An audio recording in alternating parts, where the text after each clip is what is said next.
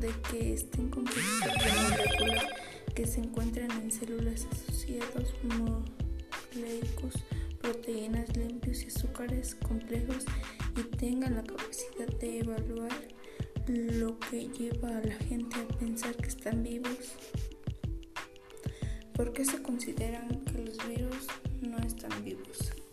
Algunos científicos sostienen los virus no pueden considerarse vivos y es mejor verlos como material genético independiente que no puede replicar por sí solo y tiene que secuestrar a una célula hospedadora. ¿Por qué los virus están en el límite de los seres vivos y no vivos? Me aclara un ha sido colaborado que actualmente los virus no se consideran organismos, seres vivos como publiqué, porque no tienen vida, son formas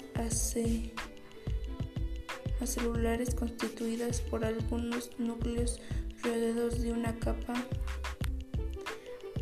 Forma, forman células constituidas.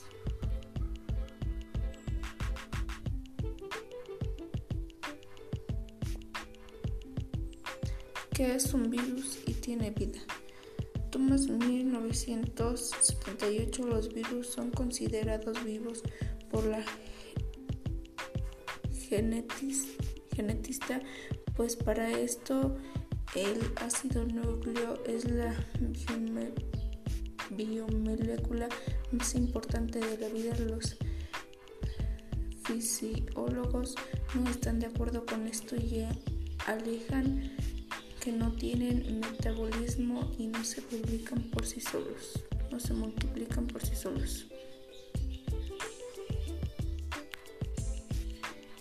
¿Qué tipo de organismos es un virus? El virus está al límite de lo que podrá considerarse un ser vivo porque necesitan las células de otro ser vivo para vivir. Puede ser una célula de animal, una planta o una bacteria.